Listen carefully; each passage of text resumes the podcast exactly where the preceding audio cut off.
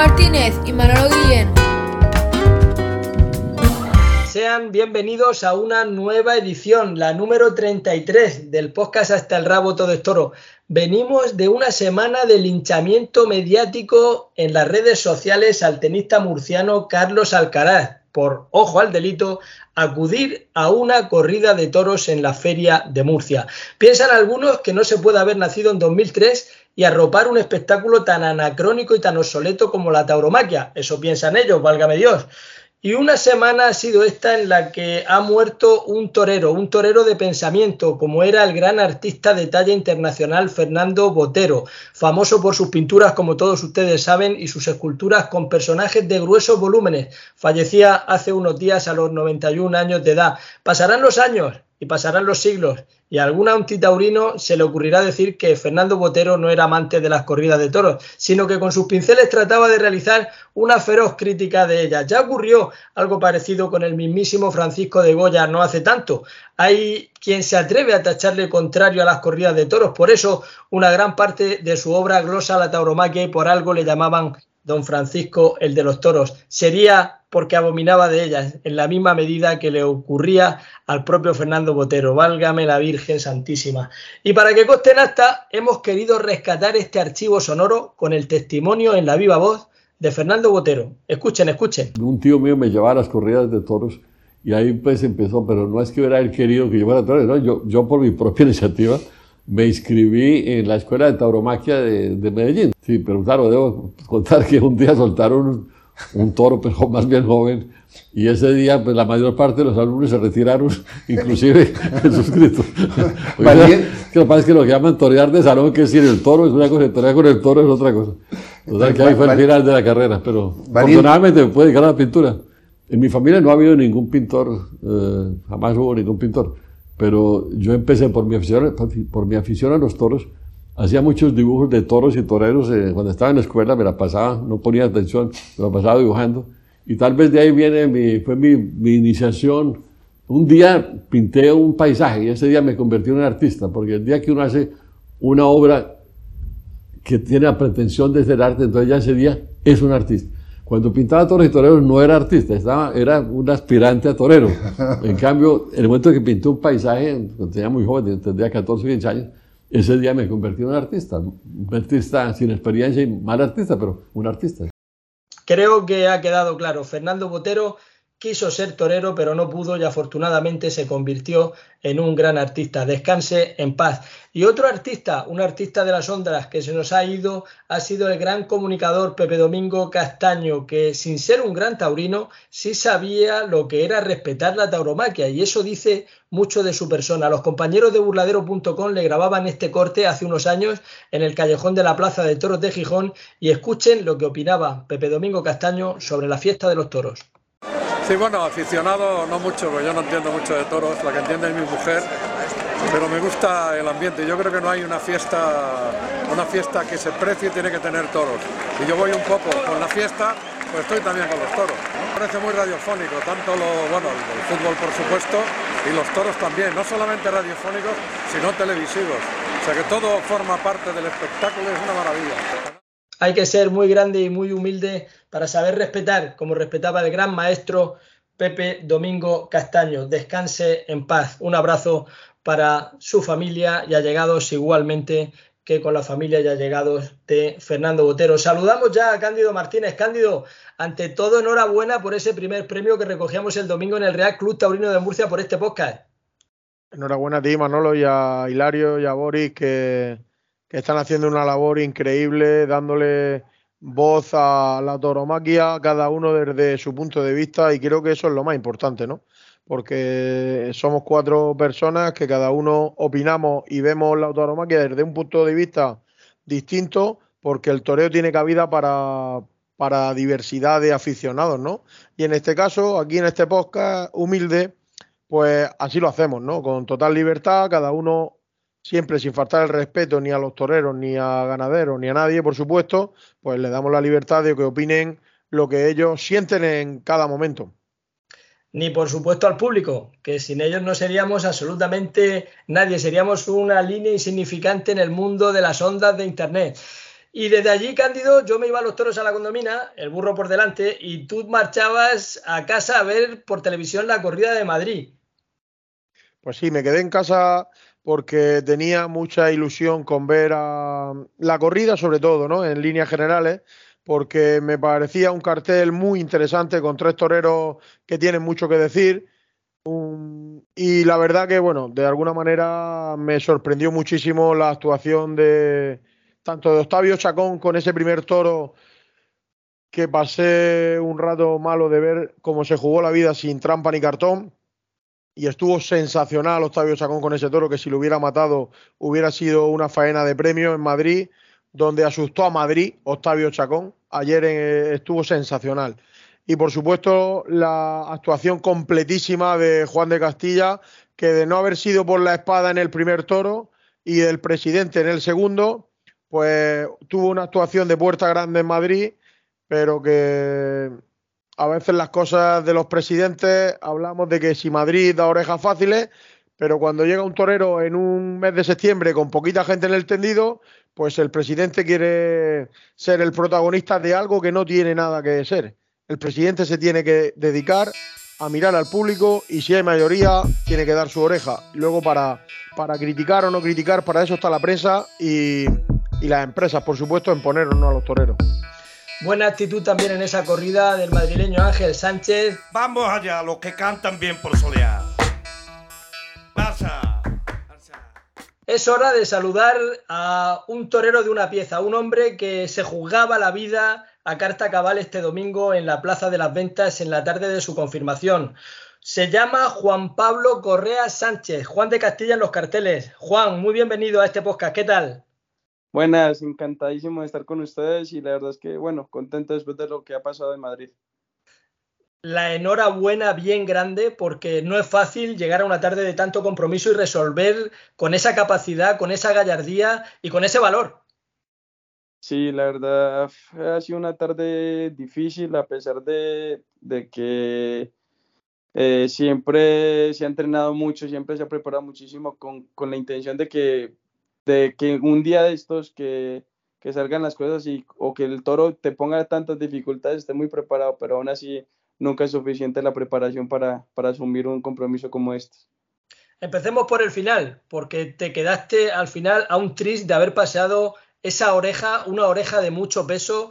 Quedó el premio reducido al balance de una vuelta al ruedo, pero la verdad que todo el mundo coincide en la manera en la que se jugó la vida Juan de Castilla este domingo en Madrid lo he intentado hacer de la manera más pura, ¿no? De, sobre todo de estar muy, muy conectado siempre con la gente, de estar muy asentado, de estar muy digno, de, de no dejarme nada detrás de la mata y no estar ocultando nada, sino que siempre todo, todo verdad, todo corazón y, amor propio echando para adelante. La verdad es que no pusieron nada fácil de los toros, sobre todo el segundo toro, que en cada muletazo me sentía acogido.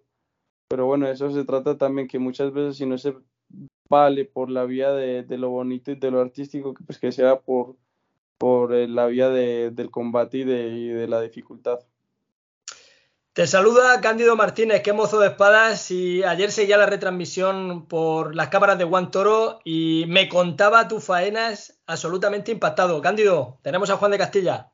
¿Qué tal, Juan? Enhorabuena, muchísima suerte para, para lo que nos queda por delante y la verdad que eh, ayer tarde quise ver la retransmisión con total tranquilidad en mi casa, eh, pero claro, ya cuando conoces al protagonista eh, y ya cuando lo ves de paisano ya te impacta, yo estaba esperando ansioso que llegara el domingo, ¿no? Para verlo en Madrid y yo diría que ayer la espada en el primer toro le privó de quizás cortarle una oreja a ese primer toro que estuvo sensacional, con una tranquilidad mantuvo al toro en pie, bueno, no fue fácil porque lo, había que mantenerlo en pie, porque el toro había perdido las manos ya saliendo del caballo. Y Juan tuvo esa capacidad de darle la vuelta a Madrid, porque cuando Madrid protesta a un toro, el, el tener esa frialdad de mm, ir haciendo al toro, afianzándolo y empujándolo para adelante, cuajarlo de la manera que lo hizo y torearlo de esa con esa sensibilidad que lo toreó, qué pena que no lo matara, ¿no? Y ese segundo toro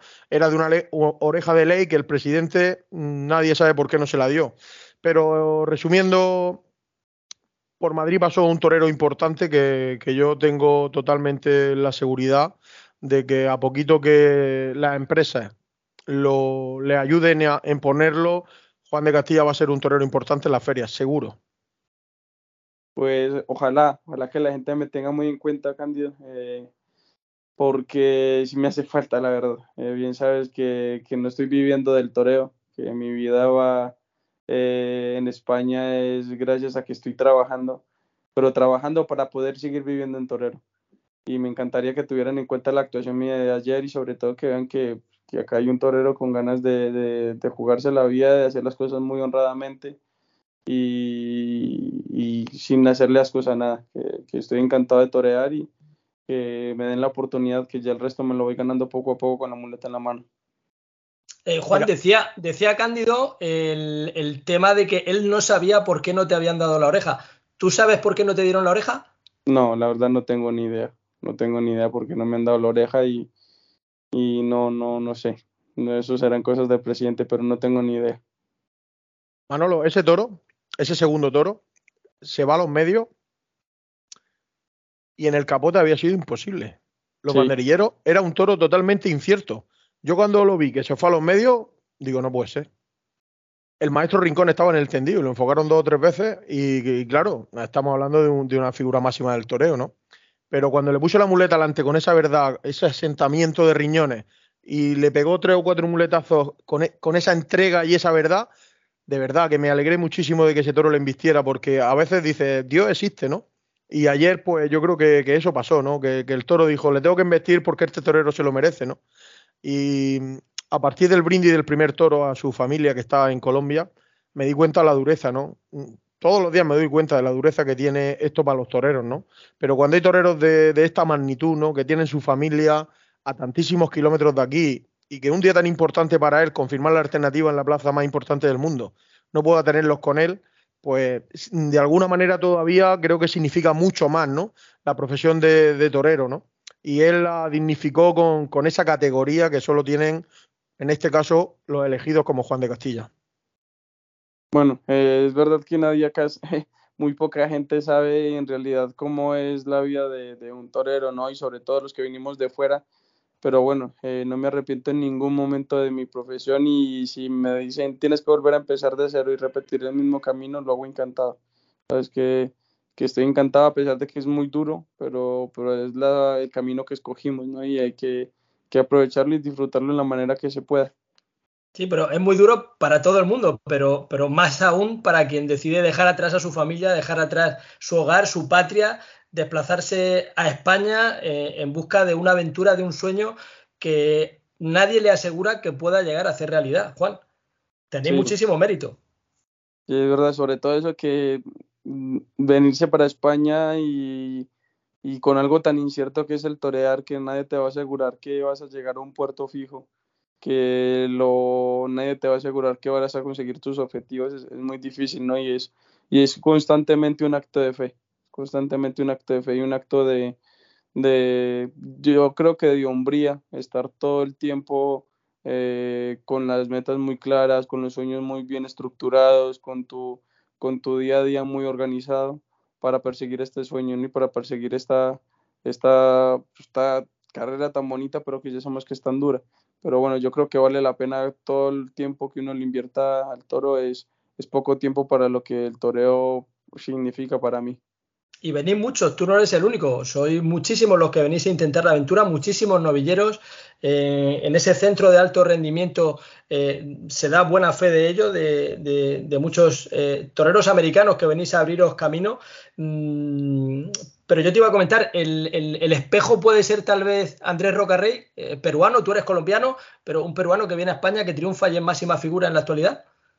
Sí, o el mismo maestro César Rincón, que es un gran referente para mí y, ha sido muy bueno conmigo y para mí todo lo que ha conseguido el maestro ha sido bonito. Eh, cuando el maestro abrió las cuatro puertas grandes en el 91, como lo recibieron en Colombia fue tremendo eh, eso es el sueño que, tenemos, ¿no? O que tengo y que se repita, pues, sería fantástico, ¿no? Bueno, que se repita, que, que mi sueño sea de alguna manera un reflejo o que sea más o menos guiado por lo que ha vivido el maestro Rincón.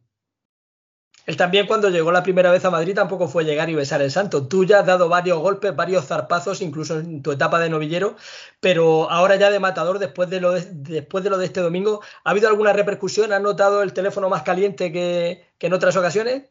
No, no, la verdad es que no. Me habría encantado que las cosas hubieran salido mucho más rodadas, que salir de la tarde de la plaza y que me dijera mi apoderado, juegan, mira, ya cerramos dos correos de toros, o una, un festival, o un tentadero, pero nada de momento nada, así que hay que seguir apretando el culo y trabajando fuerte.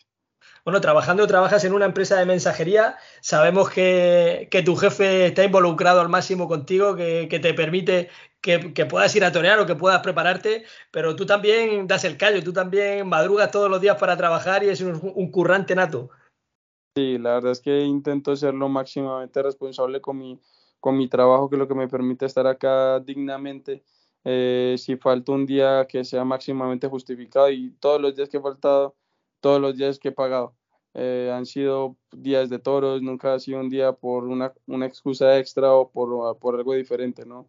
Y aún así, cuando me voy a torear o voy al campo o lo que sea y llego a las 3 o 4 de la mañana de vuelta, pues porque ya sabemos que, que ir a Portugal o ir a Sevilla y intentar y volver a subir, pues es una paliza y aún así llegando sin ir a dormir nada, pues llego a casa, me ducho, me pongo el la ropa de trabajar y, y para adelante, porque sé que han sido tan extraordinarios conmigo que, que no merecen otra cosa que no sea mi, mi, mi trabajo y mi esfuerzo, ¿no? Y, y, no puedo dejar tirado sobre todo a la gente que ha estado empujando tan fuerte mi, mi, mi vida y que me han dado la posibilidad de, como te dije antes, de, vivir acá dignamente eh, trabajando. Y entre esa gente seguro que habrá mucha gente anónima que desconoceremos, pero había una auténtica personalidad colombiana, ese figurón, ese artista plástico como Fernando Botero, que nos dejaba estos días pasados. Hemos tenido oportunidad de escuchar al principio del, de este podcast, de este episodio, unas declaraciones de él en las que ratificaba que él su intención era eh, querer ser torero, ¿no? Que, luego puede pasar como, como en la época de, Goya, ¿no? Que, ahora lo sacan y dicen, no, eh, Goya era, Francisco el de los toros, pero Goya era antitaurino, reflejaba la tauromaquia porque realmente quería reflejar eh, la barbarie y, y, el asesinato y el crimen que se producía con los toros ya en aquella época. Tú conociste a Fernando Botero de primera mano y puedes dar fe de ello. Sí, maestro era demasiado taurino, ¿sabes? Eh, mm, no, no permitiría, vamos, de ninguna manera que se dijera eso del maestro. El maestro quería ser torero. Él mismo lo decía que el maestro quería ser torero y el maestro sé de muchas personas que entrenaron con él en Colombia, que él estuvo entrenando con ellos, simplemente que, que la vida lo guió por el tema del arte y gracias a Dios lo, lo guió por ese camino, porque si no nos habríamos perdido un gran artista de talla internacional como fue él y el maestro a mí me, me, tendió la mano y fue de las primeras personas que me echó una mano muy grande, muy grande, muy grande para venirme a España. Por eso él para mí ha sido tan importante y para mi carrera ha sido un punto clave, de un punto muy fuerte de inicio para, para venirme acá y, empezar a, a, torear. ¿Y ahora después de esto, cuándo es la próxima, Juan? no lo sé. No, no tengo nada más. Eh, no tengo nada más por delante. ¿Y el apoderado qué dice? El apoderado como loco llamando a todo el mundo. Eso sí, me, yo estoy seguro que le está saliendo ya humo del teléfono. pues Juan, a por esos triunfos, a seguir dando esos pasos adelante en tu carrera. Sabemos que hay mucha gente detrás de vosotros, detrás de ti, en este caso de Juan de Castilla, que se alegran de tus triunfos. Compartimos un amigo en común, nuestro gran amigo David Jaramillo, compañero en las labores periodísticas, y nosotros también. Eh, yo no te conozco de primera mano, pero cuando veo uno a un tío entregarse de esa manera, con esa sinceridad en el ruedo, es para apostar por ti. Nos tienes ganado desde que te vimos en la Copa Chenel, Juan. Enhorabuena. Pues muchísimas gracias, de verdad, de corazón. Le agradezco muchísimo. un abrazo. Por estar empujando también. Hay que, empujar a, toreros como tú, Juan, que merecen la pena. Muchas gracias. Mucha suerte. Oye, cuando abra la puerta grande de Madrid y te consolides en máxima figura, eh, cógenos el teléfono, ¿vale? Hombre, cuenta con eso. Un abrazo, mucha suerte. Carnicería, charcutería, El Fraile Pequeño. Esencia de tradición desde 1972. Especialidad en embutido casero calle Ortega y Gasset 3, en Blanca, Murcia. Teléfono 968-778-555. Carnicería Charcutería El Fraile Pequeño.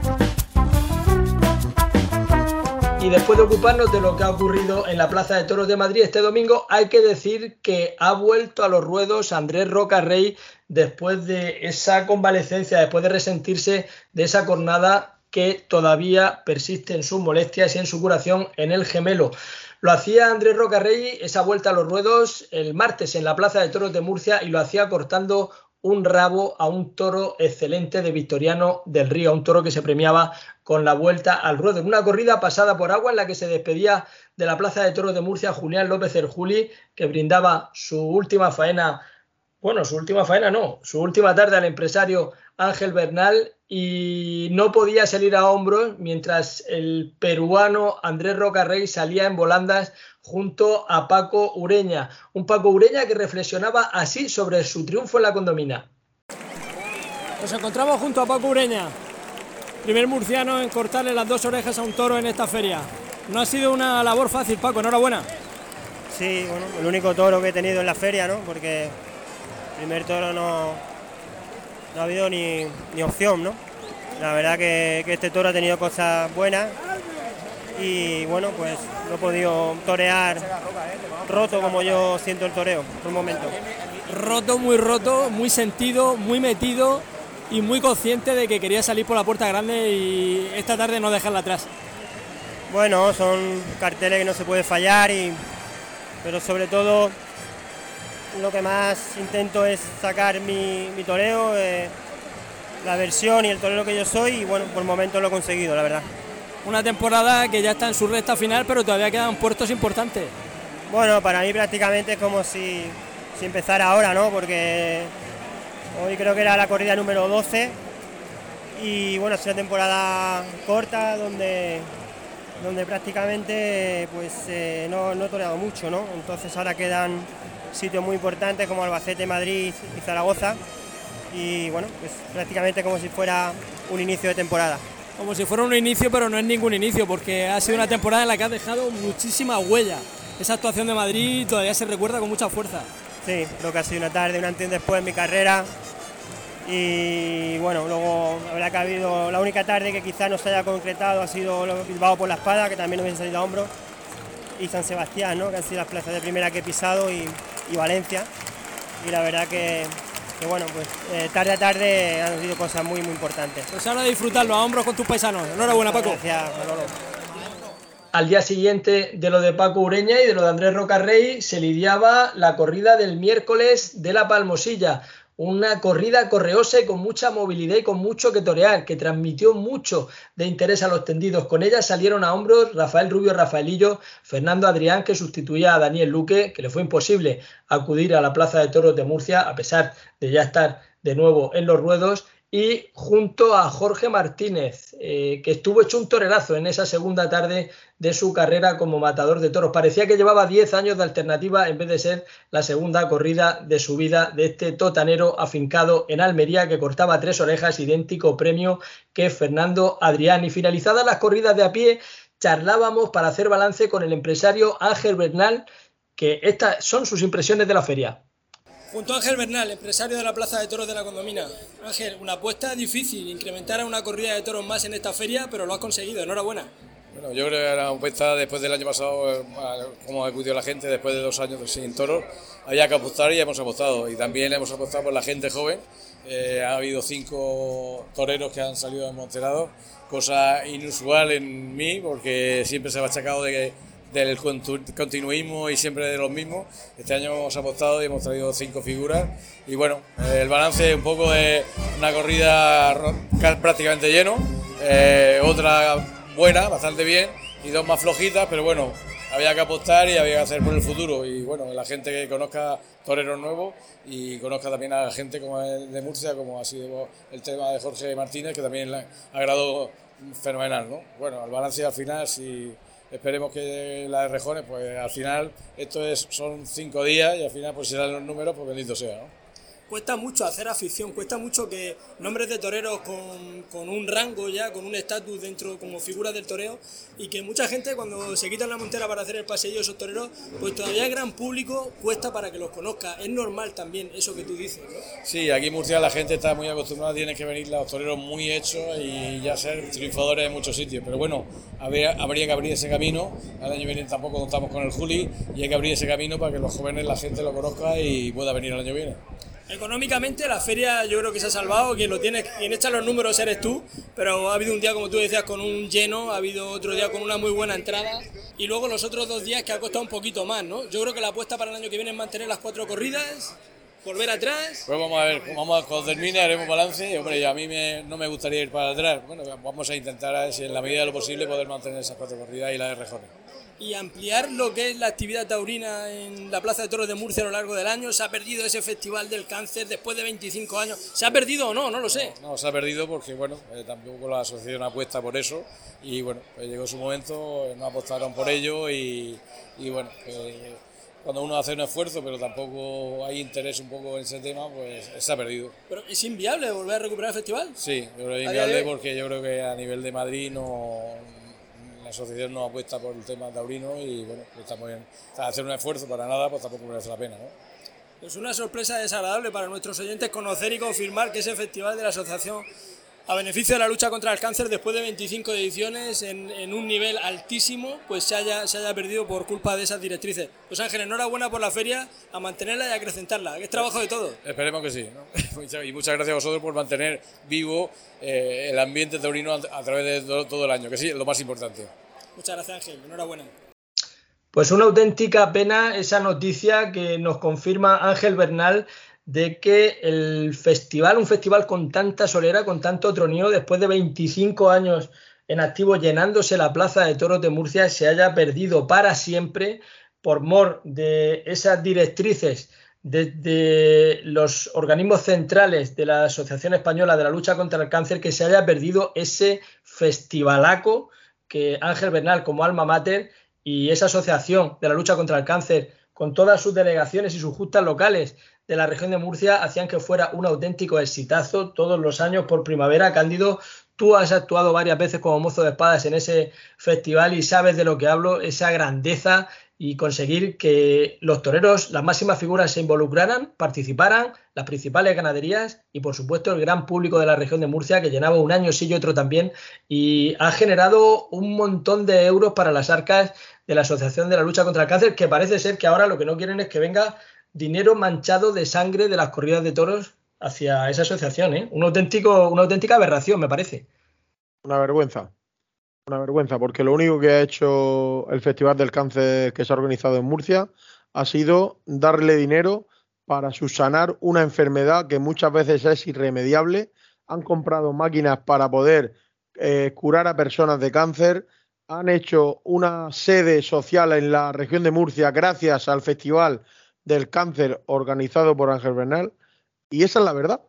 Y le ha dado categoría a un espectáculo donde se llenaba año tras año con las máximas figuras y siempre es cierto que ponían al novillero de la región de Murcia, a algún matador de que estuviera eh, empezando aquí en Murcia, siempre le daban la oportunidad, rodeado de figuras y siempre se llenaba la plaza y siempre con festivales con corridas de toros extraordinarias de primera categoría para ese festival. Y vamos, como en Murcia siempre tenemos costumbre de verlo, ¿no? El ganado en Murcia siempre son ganaderías muy buenas y el Festival del Cáncer igual. Entonces es una pena que haciendo las cosas con tanta seriedad, con tanto rigor, con tanto respeto, que no sé quién dirige el, cáncer a nivel Madrid o a nivel el mundo, pero está totalmente equivocado. Pero no porque lo diga Cándido Martínez o Manolo Guillén. No, porque lo que se hace en el, con, el, con el Festival del Cáncer, en este caso en Murcia, es darle dinero para una enfermedad que por desgracia está aún sin controlar y con esto pues tenemos más cerca el poder ayudar a personas que no tienen ni el dinero ni la situación para poder ayudar. Y una vez más se ha venido demostrando la solidaridad de la gente del toro y el altruismo de los toreros en jugarse la vida de manera totalmente gratuita por un fin tan vamos, tan básico como el de ayudar al prójimo. En este caso las cuentas estaban más claras que el agua y me parece, ya te digo, para mí la única palabra que se me viene a la cabeza es la de una auténtica aberración. Pues mucho ánimo a todos los que componen la familia taurina. Hay que seguir luchando porque a buen seguro que habrá eh, otras entidades sin ánimo de, lucro que estén necesitadas y a buen seguro que se puede recuperar festejos como este tipo, como el que se celebraba en Murcia durante 25 años, un cuarto de siglo. Se dice muy pronto, pero le queríamos dedicar estos minutos y poner este énfasis porque nos parece verdaderamente lamentable que se haya perdido para el calendario taurino y para recaudar fondos para un fin tan solidario y tan necesario. Pues el broche a la Feria de Murcia lo ponía en la triunfal corrida de rejones con esa salida por la puerta grande de Andy Cartagena, de Diego Ventura y de Lea Vicens, y paseaba un rabo Diego Ventura de un toro de los Espartales. Así nos lo comentaba el propio Diego a pie de plaza. Junto a Diego Ventura, gran triunfador de este fin de semana fantástico. Diego, enhorabuena. Muchas gracias. Muy importante lo de Nimes ayer, muy importante lo de hoy en Murcia con ese rabo. Pues sí, la verdad que he disfrutado mucho tanto ayer como hoy Ayer fue una mañana espectacular, eh, corté tres orejas, podía haber sido más, de no fallar con el rejón de muerte, pero sí disfruté muchísimo, sobre todo por la manera de, cuajar los toros, ¿no? Yo no sé si estoy equivocado o acertado, pero intento profundizar en, mi toreo, de hacer ese toreo de emoción, de riesgo, de pureza, de verdad y bueno, eh, ayer salió, hoy en este toro ha salido, eh, yo creo que ha habido dos o tres banderillas de esas de, levantar al público de los asientos con mucha verdad, con mucha pureza y, eso pues lo que hace que la gente se emocione, ¿no? Hoy en Murcia ha habido un quiebro absolutamente imposible, ese es el caballo del que todo el mundo habla, cuéntanos de él. Sí, es un caballo muy joven, se llama Nivaldo, el año pasado ya lo saqué en varias corridas en los pueblos, lo tenía muy tapadito, lo llevo como, como un novillero poquito a poco. Este año sí es verdad que, poco a poco le estoy exigiendo más. Y bueno, las actuaciones que ha tenido se cuentan por éxito, ¿no? Ayer tuvo un éxito tremendo, hoy igual, el otro día en Albacete. Está teniendo una regularidad tremenda y yo creo que es de esos caballos especiales, ¿no? De esos caballos que marcan la carrera de, cualquier rejonador, un caballo con muchísima personalidad, con muchísima torería, porque a la hora del embroque le mete el pecho y lo hace como si estuviera pegando un muletazo el mejor de, las figuras del toreo a pie porque le mete mucho el, pecho y le mete mucho empaque y la verdad que, a mí me tiene muy ilusionado. Yo creo que cuando uno lleva tantos años la mayor ilusión es tener caballos que te vuelvan a reanimar esa llama, ¿no? Llevas tantos años, lo dices tú, ¿hasta cuándo queda Diego Ventura? Yo creo que queda Diego Ventura para rato, ¿no? Nunca se sabe, ¿no? Yo creo que mientras que uno tenga la afición, la dedicación de todos los días, sacrificarte 8 o 9 horas diarias, el tener la cabeza las 24 horas puesta en esto, de saber eh, qué se puede hacer, qué se puede mejorar, qué, tengo que mejorar de mí, de mi cuadra, pues yo creo que mientras que eso exista, eh, habrá Diego Ventura. El día que yo note que no tengo las ganas, no tengo la ambición, que ha sido mi, mi gran secreto, de querer estar ahí, de mejorar, de darle al público todo lo que pide y de pisar esos terrenos, pues será el día de la retirada. El balance de la temporada es muy positivo, sin duda una temporada más arrollando. ¿Qué queda todavía por ver de Diego Ventura esta temporada? ¿Dónde nos invitas a la afición de hasta el rabo de Doctor verte? Bueno, ahora lo próximo está la Vera de la Reina, después Zafra, eh, después también Las Rozas al lado de Madrid y terminaremos en Zaragoza. Yo creo que, ya queda poquito. Muy contento de, de la temporada, de celebrar estos 25 años con triunfos muy importantes, pero sobre todo, como te digo, eh, cuajando los toros como, como uno lo siente. Enhorabuena, ya seguir así. Muchas gracias.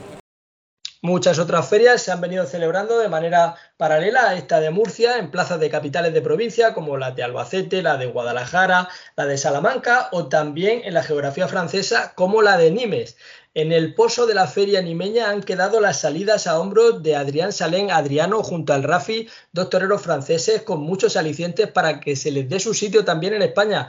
Las dos orejas que cortaba Andrés Rocarrey a otro gran toro de Victoriano del Río y las interesantes actuaciones de Alejandro Talavante y Tomás Tifó a oreja por coleta en esa corrida junto al peruano y esa inmensa despedida de Julián López el Juli que este lunes precisamente cumplía esos 25 años de alternativa y salía a hombros junto a uno de sus mayores discípulos como es Tomás Rufo, aunque el torero nacido en Pepino se inspira mucho también en José Tomás. No son malos espejos los que tiene el gran Tomás Rufo. Pues con esa corrida de Victoriano del Río en la que además de despedirse de Juli, además de hacer un faenón grandioso Tomás Rufo, a un toro excelente de Victoriano del Río, tomaba la alternativa el francés Solalito, que también cortaba una oreja.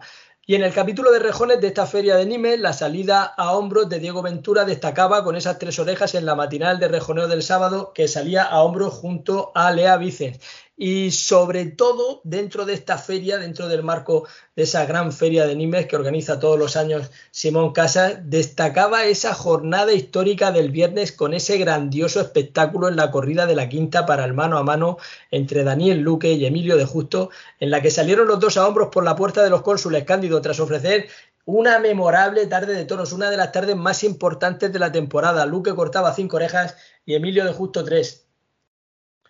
La quinta, Dios mío, cómo se está poniendo esta ganadería, ¿no? Qué, nivelazo está dando, vaya temporada que lleva la quinta y qué suerte está teniendo el ganadero de encontrarse con esos pedazos de toreros que entienden a la perfección esa ganadería, ¿no? Porque no, no, quiero dejar pasar que, que Luque está toreando con un pie vendado, con la rotura del peroné y está echando para adelante una temporada que, cualquier eh, ciudadano de a pie sería imposible ni salir a la calle y él se está poniendo delante de los toros, los está cuajando y está, vamos, no ha hecho ni un ápice de cojear en la plaza y eso es de resaltar mucho. Y Emilio de Justo está en un momento extraordinario, creo que la temporada ha ido de menos a más, a muchísimo más y está terminando eh, porque no hay que olvidar que también viene de una lesión gravísima de, de aquella acogida en Madrid y y por volver a coger ese ritmo que tenía, con ese nivelazo que dio aquella tarde en Madrid antes de la acogida, con ese toro tan, tan difícil, y volver a coger este ritmo que ahora actualmente tiene, pues no es nada fácil, ¿no? Y nos alegramos muchísimo por Emilio de Justo, que,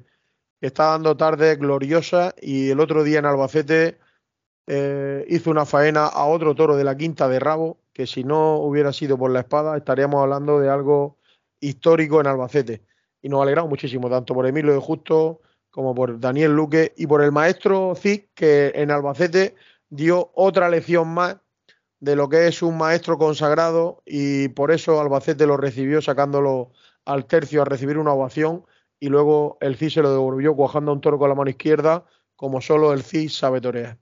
Y también, por supuesto, nos alegramos por la familia Martínez Conradi de la Quinta, después de lidiar esas dos grandiosas corridas tan seguidas la de Nimes, a la que hacemos referencia, esta de Albacete que describe perfectamente Cándido, en la que Daba igual las orejas que se cortaron porque al final se pincharon los toros, pero se le premiaron a dos toros con la vuelta al ruedo póstuma y la gente salió toreando de la plaza después de un espectáculo de los que hacen verdaderamente afición. Y en Albacete nos quedamos. El domingo era la última función, se suspendía por lluvia, las entradas se van a devolver a lo largo durante toda la semana hasta el próximo viernes y en esta feria de Albacete en la que Juli también se despedía a lo grande, ya es eh, prácticamente una continuidad lo que va a ser este tramo final de la temporada con esas despedidas de todas las aficiones, todo el toreo agradecido al Juli por esos 25 años de servicios prestados, pues Juli en Albacete cortaba tres orejas de esa buena corrida de Daniel Ruiz, con un primer toro también premiado con la vuelta al ruedo, es difícil ser profeta en su tierra, y la reacción de Roca Rey, que no se hacía esperar y que también cortaba dos orejas a otro toro en esa misma corrida destacada de Daniel Ruiz, en la que Paco Ureña también paseaba un trofeo. Por la mañana, precisamente, Cándido se había homenajeado la memoria de Daniel Ruiz padre, de don Daniel Ruiz Yagüe, con un azulejo y un emotivo acto en recuerdo del grandioso ganadero que, como saben, fallecía hace unos meses. Un abrazo desde aquí para Daniel Hijo y para toda su familia y amigos, Cándido.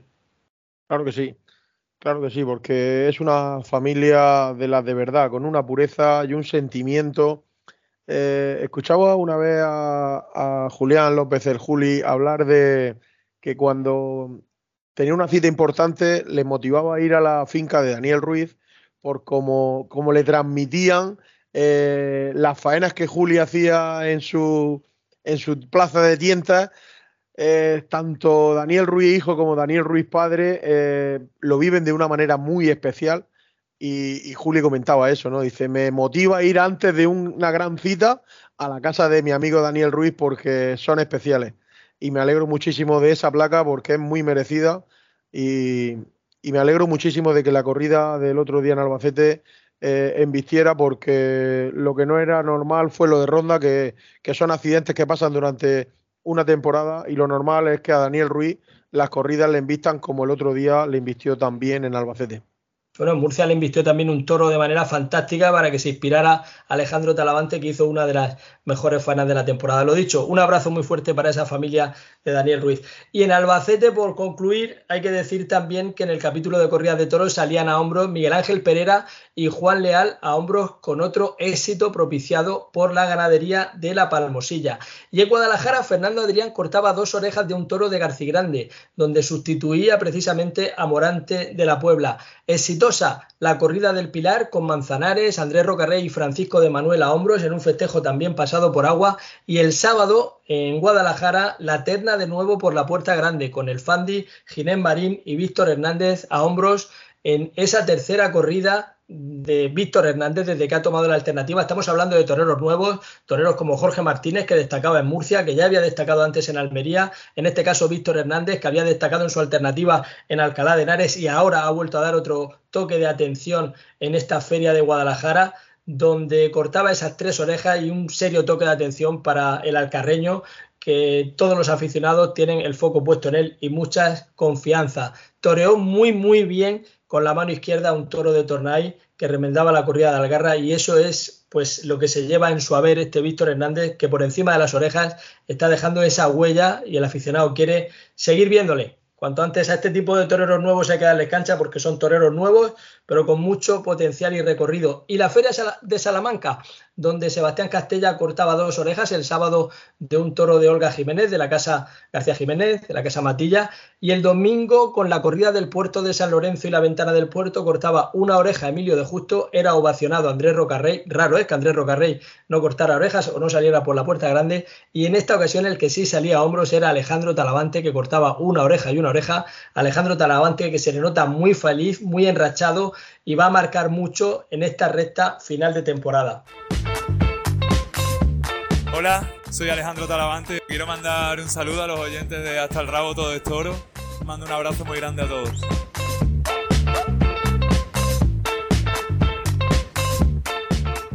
Nos ocupamos ahora de otros festejos un tanto más mediáticos porque han sido retransmitidos por televisión y ese eco le da una especial importancia, aunque sean festejos que se han celebrado en plazas de tercera. No podemos pasar por alto la magistral tarde de toros y el buen momento que atraviesa José Ignacio Uceda Leal se vio a través de las cámaras de Castilla-La Mancha desde una plaza como la de Madridejos en Toledo, donde auténticamente lo bordó con su lote de Alcurrucén. También estuvo bien en esa corrida eh, Saúl Jiménez Fortes, que incluso fue empalado por fortuna sin mayores consecuencias y Raúl Rivera completaba la terna. Y otros festejos en plazas menores. También en este caso a través de las cámaras de Canal Sur, el que se celebraba el sábado en Écija, donde volvía a dar otro toque muy importante de llamar la atención Borja Jiménez, que cortaba tres orejas de una buena corrida de Julio de la Puerta, en la que también salía a hombros Ángel Jiménez, que ahora se anuncia el gitano, y completaba la terna Manuel Escribano, que paseaba un trofeo. Hablábamos antes de la vuelta a los ruedos de Daniel Luque, de Andrés Rocarrey y otro que no para de arrear, que es Fernando Adrián, y que lleva una racha imparable a las últimas salidas a hombros en la feria le ha sumado la de la localidad francesa de Vieuz-Bocau con cuatro orejas de toro de Victoriano del Río y salía a hombros con el francés Clemente mientras Sebastián Castella cortaba una solitaria oreja este domingo en esta localidad francesa. Fernando Adrián tuvo que dar una vuelta al ruedo junto a Pablo del Río, el ganadero, y al mayoral.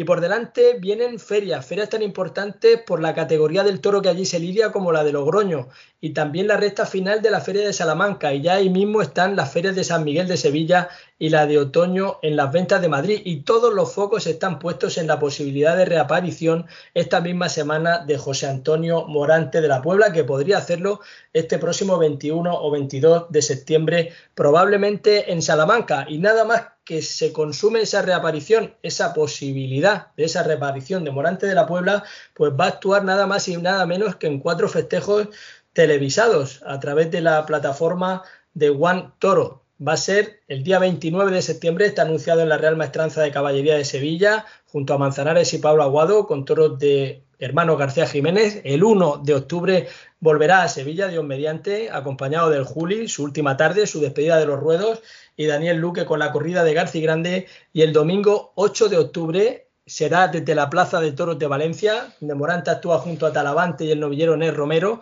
y el Día del Pilar, donde Morante de la Puebla está anunciado en las ventas de Madrid junto a Alejandro Talavante y el mexicano Isaac Fonseca con toros de Núñez del Cubillo.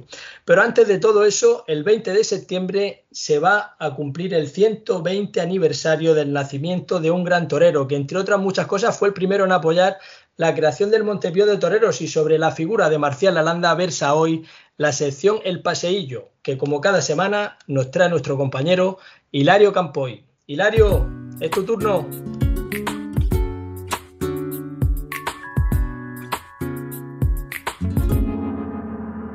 ¿Qué tal, Manolo, Cándido, Boris, oyentes? El 20 de septiembre, Marcial Lalanda habría cumplido 120 años. Nacido en la ganadería de la finca del Porcal, hacia Madrid, fue nieto del mayoral de Veragua y su padre fue conocedor de la ganadería de Enrique Gutiérrez.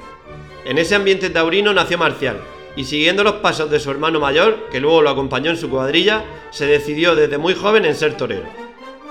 Marcial fue uno de los toreros destacados de la Edad de Plata del toreo, y además el maestro Martín Domingo se ocupó en 1932 de que su memoria esté siempre viva en una plaza de toros, al componer uno de los pasodobles más populares, Marcial, eres el más grande, y que como ya les conté cuando les hablé de la plaza de toros de las ventas, dicho pasodoble es, entre comillas, el causante de que no se toque música durante las faenas en el coso venteño.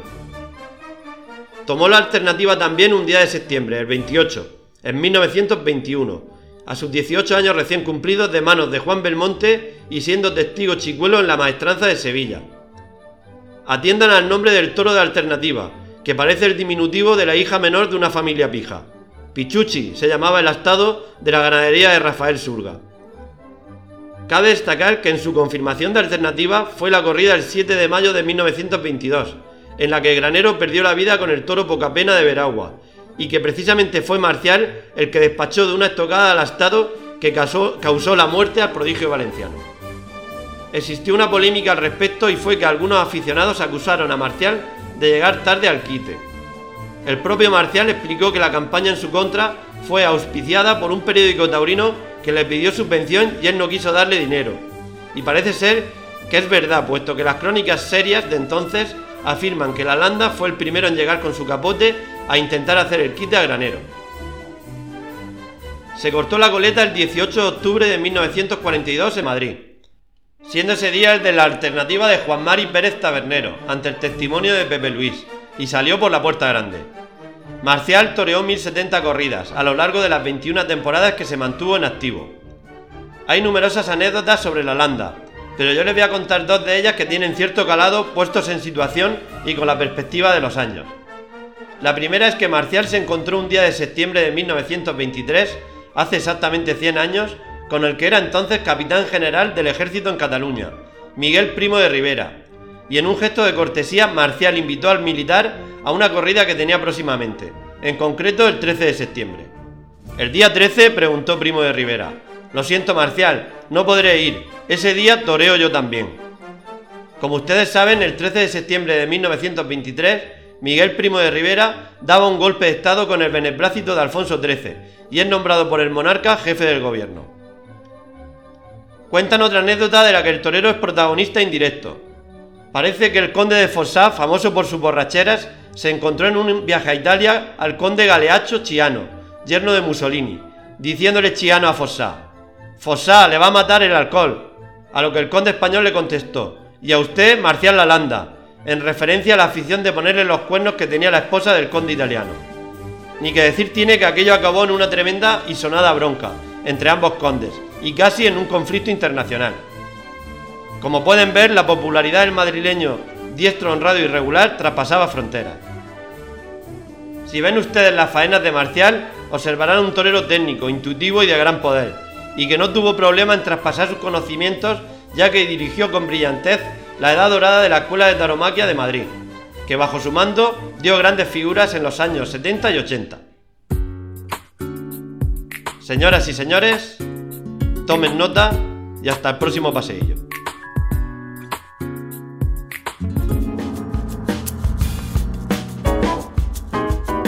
Carnicería, charcutería El Fraile Pequeño, esencia de tradición desde 1972, especialidad en embutido casero. Calle Ortega y Gasset 3, en Blanca, Murcia. Teléfono 968-778-555. Carnicería, charcutería El Fraile Pequeño. Y como todas las semanas, a ver con qué nos sorprende ahora el gran Boris en su sección Banderillas Negras. Un saludo, Boris.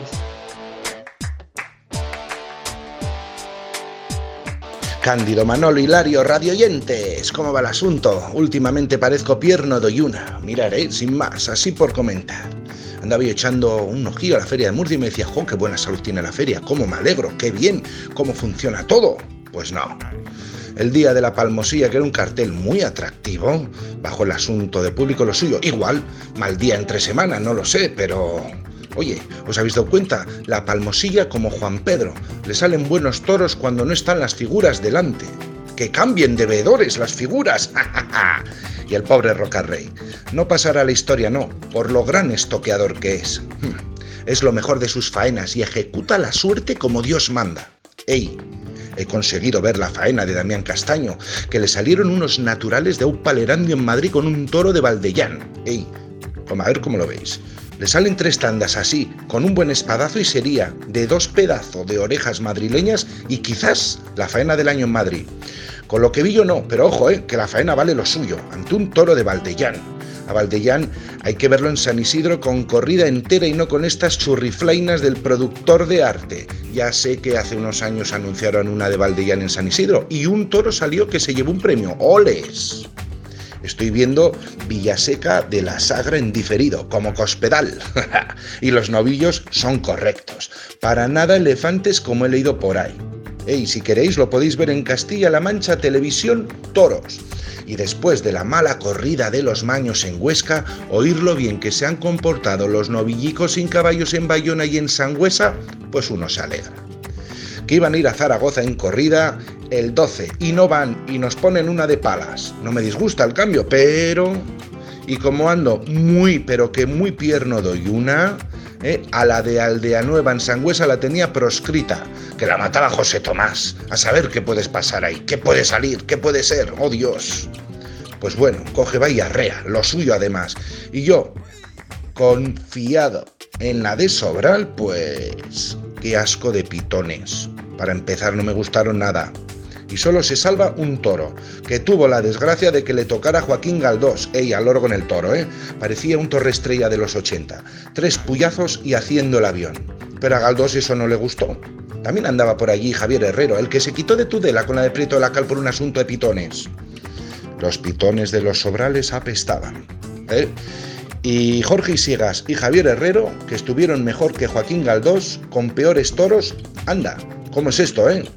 Radioyentes, Hilario Manolo Cándido. Cago en la leche, no doy una. Muchas gracias, Boris. Y más asuntos, ya se conoce el secreto mejor guardado de Juan Bautista y de Tauro Emoción en relación al debut con picadores del niño prodigio Marco Pérez, que va a ser el próximo 21 de octubre en Arenas de San Pedro, en Ávila, con Alejandro Talavante y Daniel Luque en el cartel y toros y novillos del Pilar. Y de un crack en cierne, como es Marco Pérez, a todo un veterano de los cracks, de los cracks de todos los tiempos, el gran Manuel Benítez, el cordobés, porque el Pleno del Ayuntamiento de Córdoba concedía por unanimidad, y eso es muy importante, la medalla al mérito de la ciudad para Manuel Benítez, el cordobés, que es quinto califa del toreo después de unas gestiones que han sido llevadas a cabo por el capítulo de la Fundación del Toro de Liria en Córdoba. Pero qué importante, Cándido, que haya unanimidad en el reconocimiento hacia un torero por parte de los distintos partidos, de los distintos signos políticos. Pero si es que, pero si es que eso es una cosa que no se puede dudar. Si es que Córdoba y el cordobés, si es que Córdoba se conoce más por el cordobés que por nada. Si es que estamos hablando que los toreros es de las cosas más importantes que tenemos en España y no queremos defender. Si la tauromaquia es lo más bonito que hay y los toreros, no hay nada como los toreros. Tú, cuando hablas de un torero, el cordobés, y lo relaciones Córdoba al cordobés, y hay mucha gente que quiere ir a Córdoba nada más que por, por el tema de que el cordobés es de Córdoba. Y es que eh, es la verdad. Velilla de San Antonio. ¿Quién conocía Velilla de San Antonio? Nadie. ¿Por qué la conocen? Por el Juli. Y, y los pueblos de España muchos pueblos de España se conocen por sus toreros. Y eso a mí me enorgullece muchísimo. Yo cuando voy de viaje por, tanto personal como profesional y pasamos por cualquier pueblo que sabemos que hay un torero, mm, hace poco estuvimos toreando en un pueblo de Ávila y, paramos a cenar en un pueblo pasado Toledo eh, y, estábamos ahí cenando y digo, no, de aquí es eh, un torero que toreó con Pepín Jiménez en Madrid muchas veces. El cartel recuerdo que era Víctor Méndez, Pepín Jiménez y el niño de la taurina. Carlos Collado. Carlos Collado, el niño de la taurina. Y de Santa, paramos a de, Santa Olalla. Santa Olalla. Y paramos a cenar en Santa Olalla. Y, le comentaba yo, digo, de aquí el niño de la taurina. O sea, que cada pueblo tiene su encanto y eso se lo dan los toreros. Y hablando de pueblos, tenemos que irnos hasta la localidad genense de Úbeda, donde un fallo técnico en la página web de la empresa Arenas de San Nicasio SL, que gestiona la Plaza de Toros de Úbeda, por una pérdida de fiabilidad en el entorno de su página web, se han visto obligadas a devolver las entradas que se habían adquirido para la feria que se va a celebrar próximamente allí. Pero es que habían vendidas unas 2.000 localidades. Hay que decir que en esta feria de Úbeda se van a celebrar en dos fines de semana, los próximos dos fines de semana, el domingo 24, con toros de Juan Pedro Domé y Jandilla, para Morante de la Puebla, José Mari Manzanares y Andrés Rocarrey. Y al sábado siguiente, el 30 de septiembre, con toros de García Grande para Morante de la Puebla, Emilio de Justo y Juan Ortega. Se completa esta feria con una novedad sin picadores el 1 de octubre eh, y Cándido, eh, un pelotazo, eh, que se han perdido los datos y que la empresa ha tenido que devolver y contactar con cada una de las personas que había adquirido esas 2.000 entradas. Sí, hombre, es que hoy en día está todo informatizado. O sea, las entradas y las plazas están informatizadas y la verdad que es un adelanto muy bueno. Porque hoy en día ya te metes. Es que todo, todo funciona a través de Internet y es mucho más cómodo para todo, ¿no? Eh, te quería comentar que esta mañana ha sido presentado en la Plaza de Sevilla el Festival Taurino que todos los años organiza la Hermandad del Rocío Triana y la Fundación Alana, ¿eh? junto con la empresa Pajés. Y, y aquí lo tenemos. Aquí lo tenemos. Va a reaparecer el rejoneador Fermín Borquez y a pie torea Morante de la Puebla, José Mari Manzanares Talavante, Pablo Aguado y Alfonso Cadaval. Y el novillero que este año va a actuar es Mariscal Ruiz, que ha sido el triunfador de las novilladas de Canal Sur. O sea que me parece un festival súper interesante, dándole cabida pues a novilleros como Mariscal Ruiz, que, que, merece hijo de Luis Mariscal, sobrino de Salvador Cortés. O sea que una saga de toreros, los antiponce de Cama, etcétera, etcétera. O sea que algo tiene que tener, ¿eh? el agua cuando la bendicen, ¿no? Es un torero muy alto, por hay que prestarle también mucha atención y muy importante que ese festival, recuerden que en los últimos años se ha celebrado, ya era habitual, ya era costumbre, el Día de la Hispanidad, el día 12 de octubre y en esta edición ha traspasado su fecha al día 15 porque querían contar con Morante de la Puebla y Morante de la Puebla quería estar en ese festival y el 12 de octubre Morante está anunciado en las ventas. Y en el capítulo cultural también hay que decir que esta misma semana se ha puesto a la venta en las mejores librerías una nueva apuesta de la editorial El Paseillo. Es un nuevo libro escrito por el gran maestro Federico Arnaz que se titula ¿Qué sabrás tú de toros? 365 preguntas que todo aficionado se ha hecho alguna vez y que tiene una pinta buenísima. Estaremos muy pendientes porque a buen seguro que este nuevo libro con la firma de Federico Arnaz va a ser un gran éxito. Hola, soy José Ortega Cano y quiero mandar un saludo a toda la afición. Hasta el rabo todo es toro. Escucharlo. Abrimos ahora esta pequeña ventanita que siempre le dedicamos a las noticias taurinas de la región de Murcia, insistiendo en que y agradeciendo al Real Club Taurino de Murcia que nos premiaba a todo el equipo que hace posible este podcast semanalmente, a este equipazo que tenemos en Hasta el Rabo, todo es toro, a Hilario Campoy, al gran Boris Burillo, a Cándido Martínez, que es mi mano derecha y sin él no sabría dar un paso. Y pues tenemos un amigo común que nos traslada su alegría, es Antonio Martínez, que es futbolista profesional, que ha militado en el Racing Murcia y en otros muchos equipos, y que es precisamente quien nos dio el empujón cándido o la inspiración definitiva para que pusiéramos en marcha esta iniciativa. Así que el premio es de Boris, es de Hilario, es de Cándido y también es un poquito de nuestro querido Antonio Martínez. Manolo, Cándido, enhorabuena por este premio que, os entrega el Club Tarino de, Murcia. Sé que os hace mucha ilusión y creo que es un justo reconocimiento a, la labor que, que, está llevando a cabo de, traernos pues, el lado más íntimo del toreo con la mayor sinceridad, esas bonitas entrevistas que estáis haciendo a, a toreros y a, todo el mundo del toro y a los aficionados nos tenéis enganchados. Así que seguid luchando y me alegro mucho que, mis dos amigos tengan estos reconocimientos por, el trabajo que esté realizando. Muchas gracias, Antonio. Sabemos que te alegra de corazón. Qué grande está Antonio Martínez, Cándido. Antonio Martínez mide casi dos metros de estatura, pero su corazón no tiene techo, su persona es inmensa es un gran amigo que tengo la suerte de tenerlo dentro de mi vida y gracias a él, pues yo creo que tiene muchísima culpa, ¿no? De que aquel día que nos juntamos a comer los tres, pues nos diera la brillante idea de tanto que estáis hablando de toros, pues ¿por qué no lo transmitís, ¿no? Para que la gente pueda escuchar lo que vosotros sentís, ¿no? Y, cada día que hacemos este podcast, pues por supuesto que está muy presente porque porque es parte fundamental de este equipo que aunque no salga semanalmente en la onda, siempre está con nosotros y, nosotros estamos encantados de que, de que esté a nuestro lado, por supuesto que sí.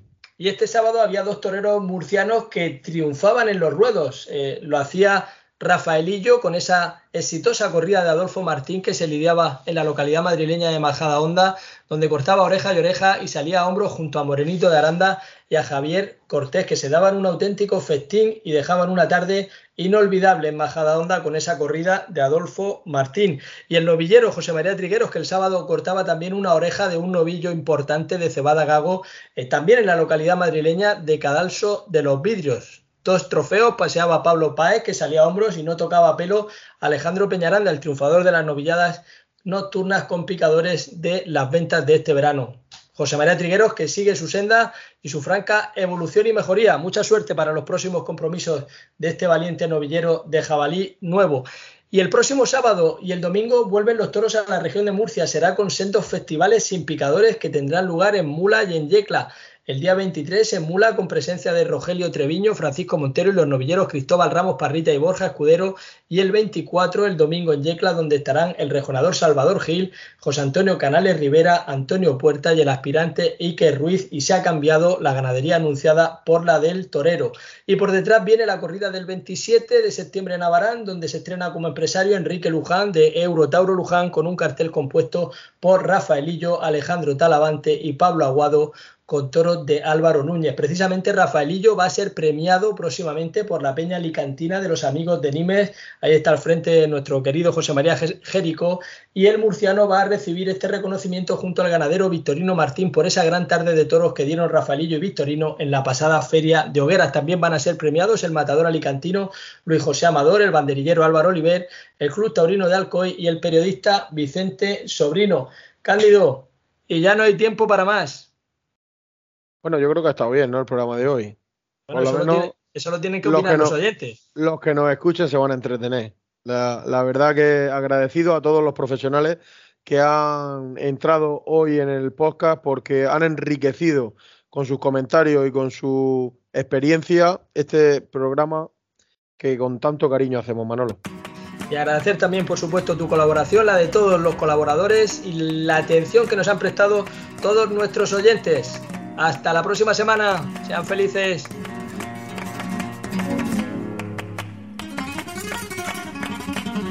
Hasta rabo todo toro con Cándido Martínez y Manolo Guillén.